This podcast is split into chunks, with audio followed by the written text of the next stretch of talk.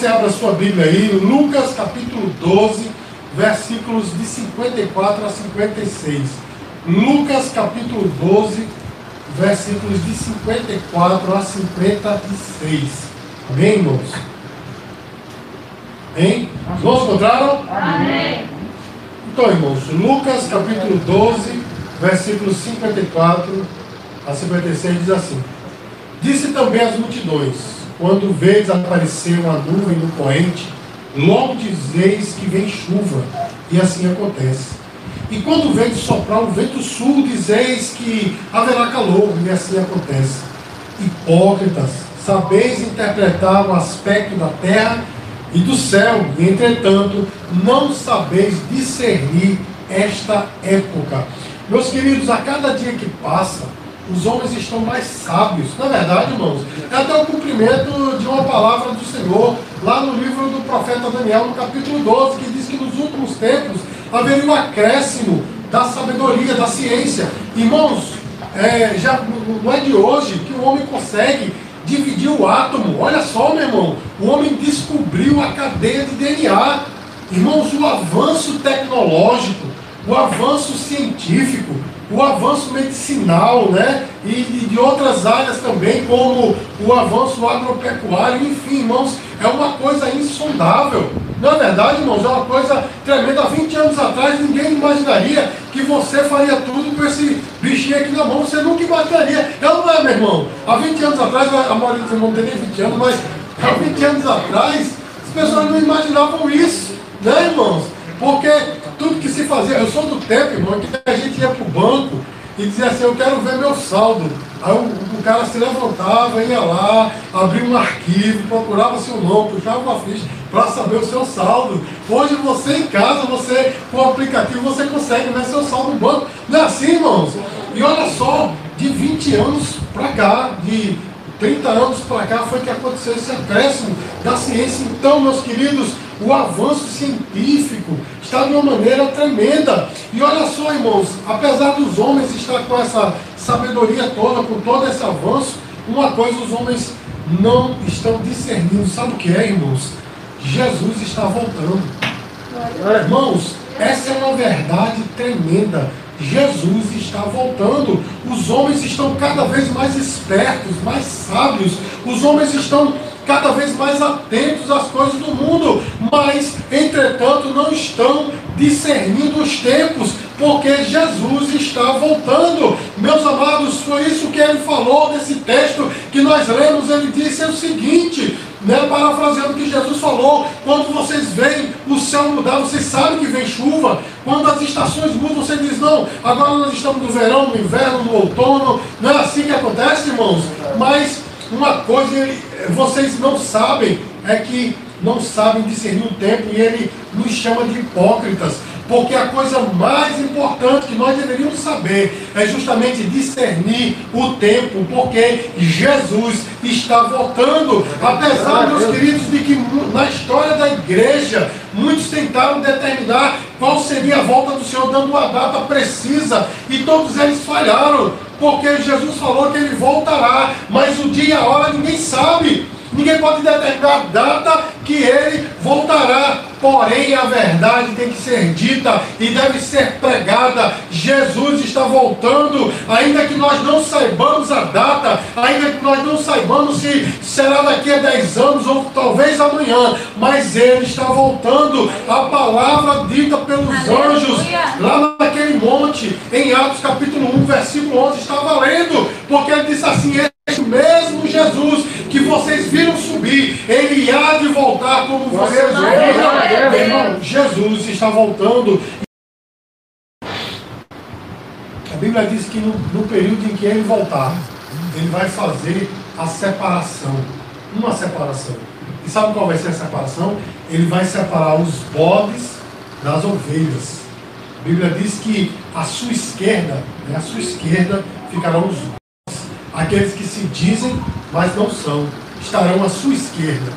Mas a Bíblia diz que à sua direita estarão justamente as ovelhas, aqueles que amam a sua volta, aqueles que dedicaram a sua vida a Ele, estarão à sua direita. E aqueles que estão à sua, à sua esquerda, chamados de bodes, A Bíblia diz que ele dirá assim: Apartai-vos de mim, porque eu nunca vos conheci. Mas aqueles que estão à sua direita, ele dirá: Venha bendito do meu Pai, sabendo que eu vos preparei desde a fundação do mundo. Meu irmão, isso está às portas para acontecer. E aqueles, meus queridos, que não estão prontos para esta volta serão pegos de surpresa. E eu quero ler aqui um texto, meus amados, para nós, para que nós possamos discernir o tempo em que nós estamos. Esse texto que eu vou ler, meu irmão, fala justamente dessa geração. Olha só o que Jesus diz em Lucas 21, 34. Ele diz assim: tenham cuidado para não acontecer que o coração de vocês fique sobrecarregado com as consequências da orgia, da embriaguez e das preocupações deste mundo, e para aquele dia, e para que aquele dia não venha sobre vocês repentinamente. Você está entendendo, meu irmão, o que é que o Senhor está falando na sua palavra? Como é atual? Ele disse: tenham cuidado para que a atenção, o foco de vocês não esteja em outra coisa. Parafraseando o que ele disse, ele estava dizendo assim: para que você não se preocupe demais com o vosso divertimento, para que você não se preocupe demais com a satisfação dos seus prazeres, com as coisas seculares, com, as, com o seu cotidiano. E ele diz mais: olha, é, com as preocupações deste mundo. Porque a gente, meu irmão, está vivendo como se a nossa vida inteira, esse mundo fosse só isso daqui. E não é, meu irmão. Existe uma vida além. E essa vida além é determinada agora, no aqui e no agora. E nós estamos vivendo só para o hoje, só para ter coisas, só para satisfazer os desejos. Nós vivemos, meus queridos, com o coração sobrecarregado. A nossa geração é marcada pela satisfação dos desejos, dos prazeres, pelo divertimento. Meu irmão, as pessoas vivem, comem, respiram, trabalham pensando em divertimento. As outras pessoas vivem, não, eu não vivo com isso, eu não vivo para me divertir, mas vivem, comem, trabalham só para satisfazer as suas necessidades básicas, o comer, o beber, o vestir, o morar. Meu irmão, a Bíblia diz inclusive que se nós esperarmos Cristo só nessa vida, somos os mais miseráveis dos homens. Se nós queremos, meu irmão, apenas viver para Cristo, para é, obter dele as bênçãos, no aqui e no agora, nós somos os mais miseráveis dos homens, é a Bíblia que diz, porque a nossa vida não é só essa, meu irmão. Jesus está voltando. E eu quero dizer para você, meu irmão, que nós estamos vivendo num tempo em que a Bíblia chama de princípio das dores ou dores de parto. Na leitura que nós fizemos no começo do culto, do culto, a leitura devocional, eu repeti o versículo 8 do capítulo 24 de Mateus, que diz assim: Estas são as, e estes são os princípios das dores. Em outra versão ele fala as dores de parto. É assim que o Senhor olha esse tempo de agora. Sabe por quê, meu irmão? Porque Jesus é tão misericordioso que ele não vai voltar sem antes dar indícios da sua volta. Olha só, meu irmão. E assim eu digo para você, a volta do Senhor não é iminente. O que é uma coisa iminente? É uma coisa que acontece sem ninguém esperar. Não, meu irmão, a volta do Senhor não será assim. É o que, pastor? A volta do Senhor não vai ser, não vai ser assim, vai pegar todos de surpresa como ladrão, ladrão na noite, sim. Vai pegar muitos de surpresa, mas nem todos, porque é um povo que espera a sua volta, um povo que ama a sua volta, que vive pensando, Senhor, volta. São aqueles que oram como Jesus orou, né? Senhor, venha o teu reino. São pessoas que não vivem apenas para o aqui e agora, mas vivem para o lá e o além. Você está entendendo, meu irmão? E a Bíblia fala do princípio das dores, ou as dores de parto, e essa, essa visão que a Bíblia dá sobre as dores de parto é a seguinte: a mulher, quando ela está para trazer a esta terra uma nova vida, ela antes sente dores, não é assim, meu irmão? E é terríveis. Minha esposa passou por essa experiência duas vezes, né, e eu vi as dores são terríveis, são dores terríveis. Mas quando a criança nasce, meu irmão, a mulher esquece daquelas dores. Porque a visão daquela criança, meu irmão, faz com que todo e qualquer dor que ela tenha passado seja esquecida. E essa visão que Deus nos dá, meu irmão, sobre o que nós estamos vivendo agora, é justamente esse. Nós estamos vivendo o princípio das dores ou as dores de parto. E o Senhor, meu irmão, ele fala de guerras fomes, terremotos, pestes. Não é assim, meu irmão. E o que, é que a humanidade tem vivido? Eu vou chamar a sua atenção para algo tremendo. O que é que você acha que, que está acontecendo no mundo com esse coronavírus? Você acha que não é Deus avisando alguma coisa para nós, meu irmão? Ah, você pode dizer, mas o coronavírus foi, veio lá da China, os caras, né, com a falta de higiene, não sei o que, foi feito em laboratório e tal. Nós sabemos dessa história, mas nós sabemos que Deus é soberano, que se Ele não quisesse, se Ele não tivesse propósito, esse vírus não tinha saído de lá, mas ele saiu e atacou o mundo inteiro. Você já parou para pensar, meu irmão, que esse vírus, ele vive em todas as, é, em todo o mundo, em todo o mundo. Ou seja, clima, clima tropical, clima frio, clima meridional, o vírus é o mesmo. Olha só, meu irmão, como é que pode, como é que um, um vírus invade assim o mundo inteiro? Você está entendendo, meu irmão? Sabe o que é que eu estou dizendo para você, meu irmão? Deus está dando um alerta ao seu povo. Eu estou voltando. Ele está cumprindo a sua palavra. Pastor, que palavra dura é essa, meu irmão? Olhe, eu não posso me negar a falar aquilo que Deus me chama a atenção para que eu fale, porque esse vírus que aí está, meu irmão, é um aviso para nós.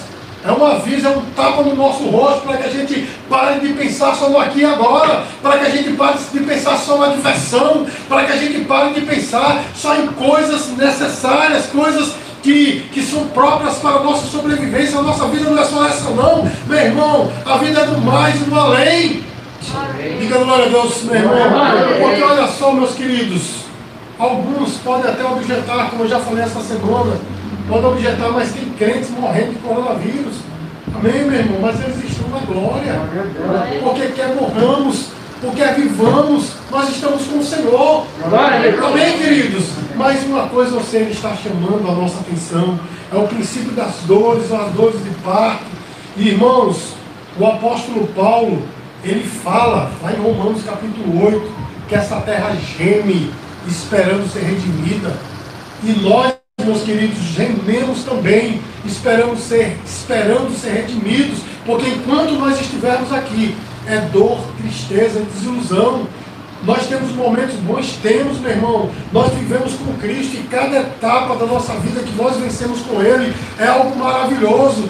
Mas mesmo assim há, há períodos difíceis, é ou não é, meu irmão? Há períodos tenebrosos da nossa vida. Enquanto nós vivemos, meu irmão, nós temos que ter a certeza de que tudo que nós enfrentamos aqui é consequência do pecado original que foi é, cometido lá no começo do mundo por Adão e Eva, e tudo que acontece de errado, meu irmão, é consequência desse pecado. Enquanto nós estivermos aqui, nós vamos enfrentar isso. A nossa natureza também geme, esperando ser redimida. Você está entendendo, meu irmão?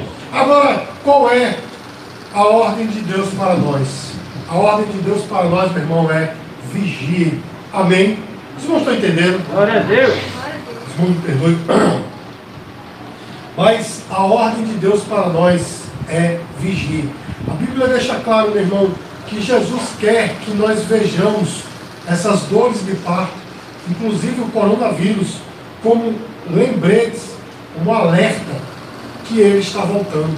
Porque ele disse: Olha, antes da minha volta haverá pestes, terremotos, guerras, rumores de guerras, né? e é filho é, entregando pai, pai entregando filho, e assim sucessivamente. Né? Tudo isso ele falou que seriam os indicativos de que ele estava voltando. E a ordem dele para nós é que nós vigiemos, porque a Bíblia diz que nós não sabemos o dia e nem a hora. Amém, irmãos? Nós não sabemos quando ele irá voltar. Então nós temos que ficar apercebidos. Porque, meus queridos, Jesus usa uma outra imagem. Ele usa a imagem, meu irmão, de que ele virá como um ladrão na noite. Amém, irmãos? Ele virá como um ladrão na noite. E um ladrão, meu irmão, quando ele vem, ele não avisa que virá. Porque se o ladrão disser, eu vou na tua casa hoje à noite, você fecha a porta. Não é assim, meu irmão? Mas o ladrão, quando ele vem, meu irmão, ele vem às escondidas para que nós não saibamos. Da mesma forma, é Jesus Cristo ele virá numa hora em que nós não esperemos. Porém, meu irmão, o que o mundo não, não espera. Porém, nós temos que estar alerta, nós temos que estar vigilantes. Olha, meus queridos, Existe um texto lá em Marcos, capítulo 13, que o Senhor ele fala a respeito da sua volta. E nesse, nesse pequeno trecho das Escrituras, três vezes ele diz a mesma palavra: vigiem. Olha só o que, ele diz, Marcos capítulo 13, é do versículo 33 ao 37, ele diz assim: Estejam de sobreaviso, vigiem. Olha só, irmãos, estejam de sobreaviso, vigiem, porque você sabe quando será o tempo. Depois ele diz: vigiem, porque vocês não sabem quando virá o dono da casa. E por fim ele diz: O que, porém, digo a vocês, digo a todos: vigiem. Irmãos, a mensagem é clara: vigiem, vigiem, vigiem. A mensagem é clara. Nós temos que vigiar, meu irmão, estar vigilantes porque o inimigo, ele vai querer com que você fique preocupado apenas com a sua vida, aqui agora, seu trabalho, sua escola, sua diversão, seu videogame, seu computador, seu amigo, sua amiga. Ele quer que você fique preocupado apenas com isso, para você não pensar na volta do Senhor, que ele está voltando. E quando ele voltar, meu irmão, ele não vai vir para buscar qualquer um, ele vai vir para buscar aqueles que amam a sua volta, aqueles que dedicaram a sua vida a ele. Glória a Deus. Irmãos, Existem pessoas arrogantes por aí, pessoas, meus, meus queridos, que o narizinho arrebitado, né? Totalmente arrogante, essa arrogância vai se acabar, meu irmão. Porque Jesus vai voltar. E eu quero ver como ficarão esses arrogantes. Não é assim, meu irmão? Pessoas que olham por cima do ombro, né? Olham para os outros é inferior a mim, meu irmão. Quando Jesus voltar, a arrogância desses homens será destruída. Mas a mensagem é muito clara, meu irmão. Vigie Aí eu pergunto a você: Jesus te salvou apenas para você ter coisas? Jesus te salvou apenas para você ter dinheiro? Jesus te salvou apenas para você ficar livre de uma enfermidade? Não, meu irmão. Jesus te salvou porque Ele quer te levar para onde Ele está. Ele disse: Eu virei outra vez e vos buscarei, para que vocês estejam comigo aonde eu estou. Essa é a vontade dele, que nós estejamos com Ele. Então, meu irmão, a mensagem é muito clara. O Senhor está voltando. E a mensagem dele ainda é mais clara quando ele diz vigiem. Mas eu pergunto, quantos estão vigiando? Quantos? Sabe por quê, meu irmão? Tem crente que uma mensagem como essa. Ah, eu queria, eu queria no, no culto, ter meu, meu ego massageado, aquela mensagem boa, de que eu vou vencer nessa vida, de que eu terei tudo de bom. Meu irmão, eu também queria estar pregando isso para você, não é? Porque é bom nós vermos as pessoas né, com sorriso no rosto, mas essa mensagem, meus queridos, é um alerta para mim e para você. Vigia Esteja alerta. Quantas pessoas estão vigiando? Quantos crentes, meus queridos, estão vigiando de verdade? A gente fica nessa guerra para ver quem é melhor do que ninguém. Ah, com aquele ali eu não falo, porque aquele ali olhou meio atravessado comigo, com aquele eu não falo. Meu irmão, coisas tão pequenas, nós ficamos, ficamos nos apegando, não é assim, meu irmão? A coisas pequenas. Alguns se prendem, não, porque eu sou pastor, eu não posso né, passar por determinada situação. Meu irmão, coisas tão pequenas, o Senhor está voltando, nós temos que vigiar, meus queridos, e Ele vai vir buscar um povo preparado, é o que diz a palavra, Ele vai vir para buscar o seu povo, Ele vai vir para buscar aqueles que amam a sua volta. Eu pergunto a você, você está vigiando, meu irmão? Você já parou para pensar, pelo menos durante esse mês, aliás, durante esse ano, você parou para pensar que o Senhor vai voltar, e se ele voltar, você vai subir. Você pode até pensar, mas é arrogância dizer, não, mas eu vou subir. Meu irmão, uma coisa eu sei, eu todos os dias estou buscando, Senhor, eu quero subir, eu não quero ficar. Quando tu voltares, eu quero estar do lado vencedor. Eu não quero estar do lado perdendo, não, meu irmão. Eu sei que você também quer estar do lado vencedor. Então vigia a igreja. Abre os teus olhos. Mateus 24, 12. A palavra do Senhor diz o seguinte: que por se multiplicar a iniquidade, o amor de muitos esfriará. Irmãos, é o que nós estamos vendo, inclusive neste período em que nós estamos passando, esse período de pandemia. O amor está esfriando. A Bíblia diz que é por causa da iniquidade, né? Os irmãos sabem já desse estudo aqui, exaustivamente, iniquidade né, vem de uma palavra grega que quer dizer queda da lei, logo iniquidade não é pecado em geral, mas é pecado do povo de Deus, daqueles que conhecem a Deus. Por causa deste pecado, o amor de muitos esfriará, mas nós estamos vendo, meu irmão, as pessoas esfriando a cada dia. Não é assim, meu irmão? As pessoas esfriando, meus queridos, não é? As pessoas não querem mais, não estão nem aí mais com, com nada neste mundo, estão nem aí mais com nada quando, quando se fala a respeito do Evangelho, não é?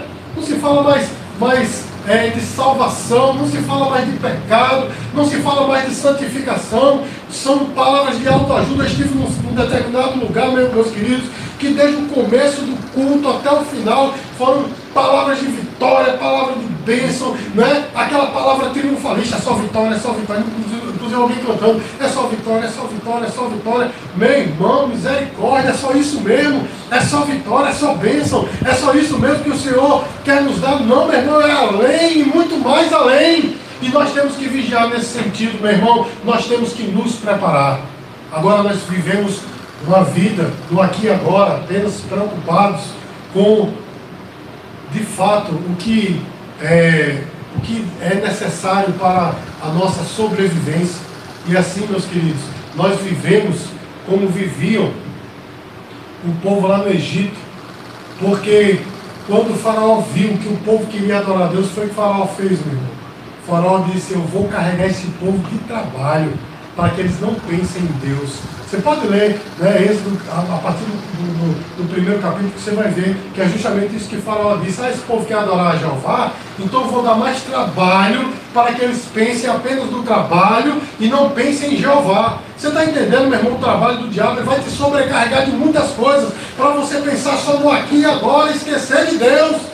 Meu irmão, quantas pessoas estão preocupadas com seus empregos, com as suas escolas, não é? com a sua universidade, é uma preocupação monstra. Mas quando se fala do Evangelho, não, vou quando der, não sou crente ainda em casa, na minha casa eu sou crente, não é? Meu irmão, e o fogo vai se apagando, não é? O fogo vai se apagando. Eu sei, meus queridos, que essa palavra ela incomoda, porque ela incomoda também a mim. Não pense que eu estou fora disso não, estou levando a palavra do jeito que você está também. Amém, queridos? Essa palavra incomoda, mas ela é necessária, porque Jesus está voltando. E olha só, meus queridos, a Bíblia diz que quando o Senhor voltar, a sua volta, existem outras maneiras de interpretar a sua volta, mas eu vou dizer a maneira mais correta e bibliocêntrica. Quando o Senhor voltar, ele vai voltar em duas etapas. Na primeira etapa, ele virá nas nuvens. A Bíblia diz que o anjo Miguel ele vai, vai, é, vai soprar uma, uma trombeta, a última trombeta ela vai soar. E os salvos que aqui estarão, meu irmão, ouvirão essa trombeta. A Bíblia diz que aqueles que morreram em Cristo, eles serão ressuscitados, seus corpos serão transformados e eles serão arrebatados, sairão da sepultura com corpos ressuscitados. Isso não é ficção, meu irmão, isso é Bíblia. E a Bíblia diz que nós, que estivermos vivos, também seremos transformados, porque lá no reino dos céus, esse corpo mortal que eu e você temos, o corpo carcomido pelo pecado, não pode entrar lá. Então nosso corpo será transformado e nós nos encontraremos, nós e os mortos em Cristo, nos encontraremos com o Senhor das nuvens. Glória a Deus, igreja. É isso que a Bíblia fala o arrebatamento da igreja, que acontecerá num abrir e fechar de olhos, vai ser muito rápido e a terra não vai entender. Eu vou dizer para você, meu irmão, a terra está sendo preparada para este período, porque muitos dirão que será uma abdução em massa, né? alienígenas vieram e levaram este povo, né? e vão dizer, levaram só os crentes, aquele que não prestava, aquele que incomodava, olha só, meu irmão, é isso que vão dizer, nós seremos arrebatados e o mundo aqui entrará no período mais negro da história da humanidade, que a Bíblia chama de a grande tribulação.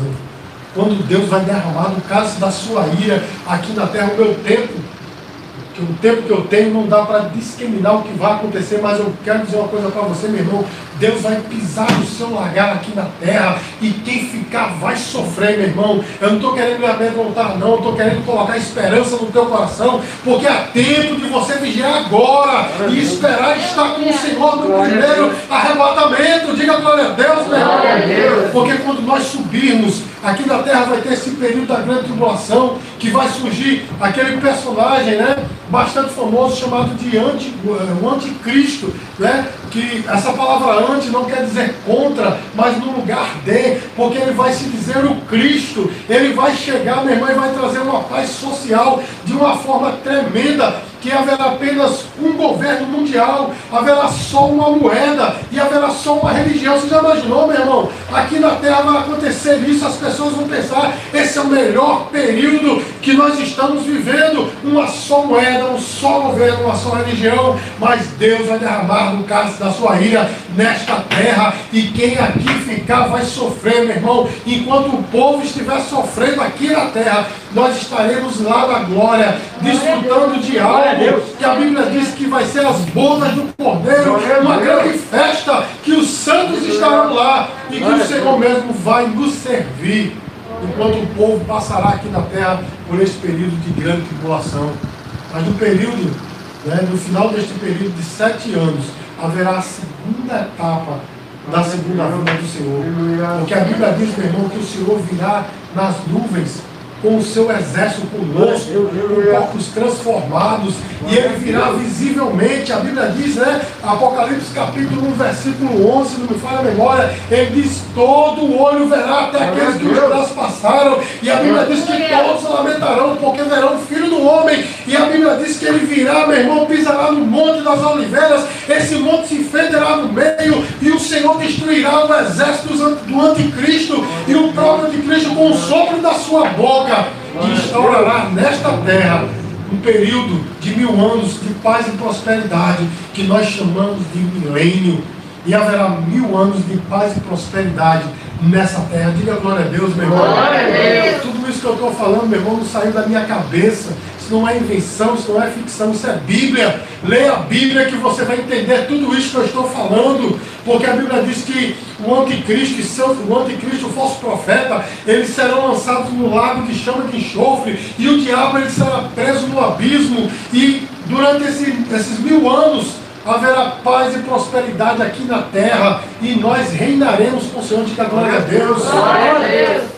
E no final desses mil anos, meus queridos, o diabo será solto novamente e ele enganará alguns que nascerão durante esse período de mil anos e ele tentará de novo se surgir contra Cristo. Mas a Bíblia diz, meus queridos, que o Senhor, ele tomará o demônio e lançará lá no lago de chama de enxofre, bem como com todos aqueles que o servem e o adoram. E aí, meus queridos, ele vai instaurar aqui um, um, um último trono, é o último julgamento, o último tribunal de julgamento, chamado de trono branco, quando ele vai julgar todas as nações. E a Bíblia diz, meus queridos, ele vai destruir essa terra, vai reformular na verdade, vai destruir com fogo, vai re, re, é, reestruturar toda esta terra. E a Bíblia diz, meu irmão, que a nova Jerusalém, aquela que está lá no céu, ela descerá. E nós vamos ver a nova Jerusalém. Amém, queridos? Ela fica lá pairando, céu e terra, a mesma coisa. E haverá, meus queridos, mil anos, desculpa, mil anos e haverá uma eternidade de paz e prosperidade. Você pode dizer glória a Deus por isso? Glória a Deus! Olha, meus queridos, tudo que eu falei aqui, tudo que eu falei, é algo que a Bíblia fala de Gênesis a Apocalipse. No seminário nós passamos anos estudando a respeito disso. Tentei resumir nesses poucos minutos. Mas por que o Senhor está falando tudo isso? Estou falando tudo isso, meu irmão, não é para amedrontar você, é para te alertar tudo isso vai acontecer a despeito de você estar pronto ou não. Mas a verdade é que você e eu temos que estar pronto para este período. Amém, queridos? Amém. Eu e você temos que estar pronto para, este, para estes acontecimentos, porque eles acontecerão impreterivelmente. Eu quero estar do lado do vencedor, meu irmão. Eu quero estar do lado do vencedor. E eu quero, meu irmão, subir com o Senhor. Eu quero subir com o Senhor.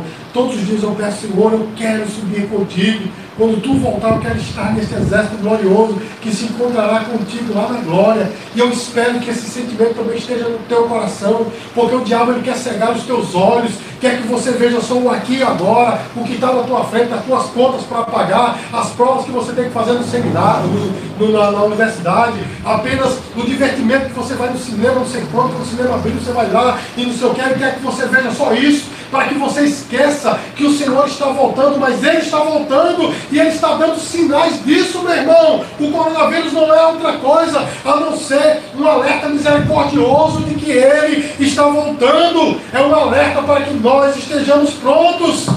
Olha só, meus queridos, e o caminho para nós estarmos com o Senhor, em primeiro lugar, é tê-lo em nossa vida, não apenas de lados não apenas de lábios, porque muitos são aqueles que têm Jesus só de lábios. Aí eu amo o Senhor, Jesus é, é, a minha vida, o penduro no pescoço, nada contra, o penduro no pescoço, o penduro na parede, né? E, enfim, fazem tudo dizendo, ah, tem Jesus nos lábios, mas quando a coisa aperta, meu irmão, quando né, é, o, o, os desejos afloram, as pessoas buscam outras coisas e não Senhor, tem Jesus apenas de lábios. Mas o segredo é ter Jesus não apenas no lábio, mas no coração, é viver para Ele. Porque quem vive para Ele, meu irmão, vive neste mundo, interage nesse mundo, estuda, trabalha, se diverte, faz tudo, mas pensando no Senhor. Olha, irmãos, existe um texto que eu gosto bastante, faz tempo que eu não cito aqui na igreja. 1 Coríntios capítulo 10, versículo 31. Quer comais, quer bebais, ou façais qualquer outra coisa, fazem tudo para a glória de Deus. Quando o apóstolo Paulo escreveu esse texto, meu irmão, comer e beber, praticamente era o único divertimento que aquele povo tinha.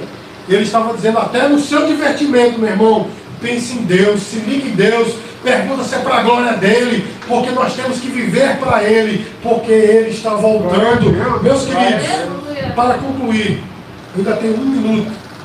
Eu quero só ler um texto da palavra de Deus. Amém? Eu quero que você abra a sua palavra. Eu espero que você esteja levando a sério essa palavra que eu estou pregando. Eu não estou falando de mim mesmo, não, meu irmão. Estou falando do Senhor. Eu tenho responsabilidade para com a sua vida.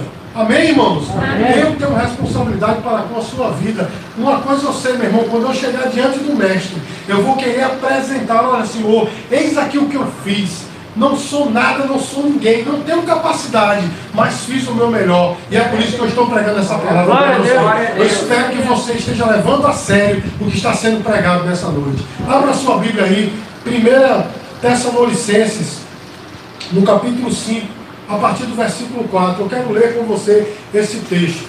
1 Tessalonicenses, capítulo, capítulo 5, a partir do versículo 4. Irmãos, é muito sério, meus queridos. É muito sério. O Senhor está voltando. Queria eu ter outra mensagem para pregar.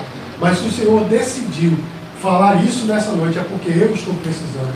É porque você está precisando. Tudo que nós temos que fazer, tudo que nós vamos fazer nessa terra, tem que ter a chancela do amor a Deus acima de todas as coisas. Porque no final das contas é isso que vai é isso que vai fazer a diferença. Amém? Os irmãos encontraram? Amém.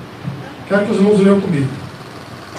Mas vós, irmãos, não estáis em trevas, para que esse dia como ladrão não vos apanhe de surpresa. Porque vós todos sois filhos da luz e filhos do dia.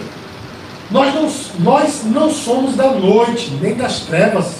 Assim, pois, não durmamos como os demais, pelo contrário, vigiemos e sejamos sóbrios.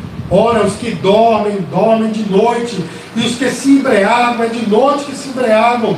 Nós, porém, que somos do dia, sejamos sóbrios, revestindo-vos, revestindo-nos da coraça da fé e do amor, e tomando como capacete a esperança da salvação porque Deus não nos destinou para a ira, mas para alcançar a salvação mediante nosso Senhor Jesus Cristo, que morreu por nós, para que quer vigiemos, quer dormamos, vivamos em união com Ele.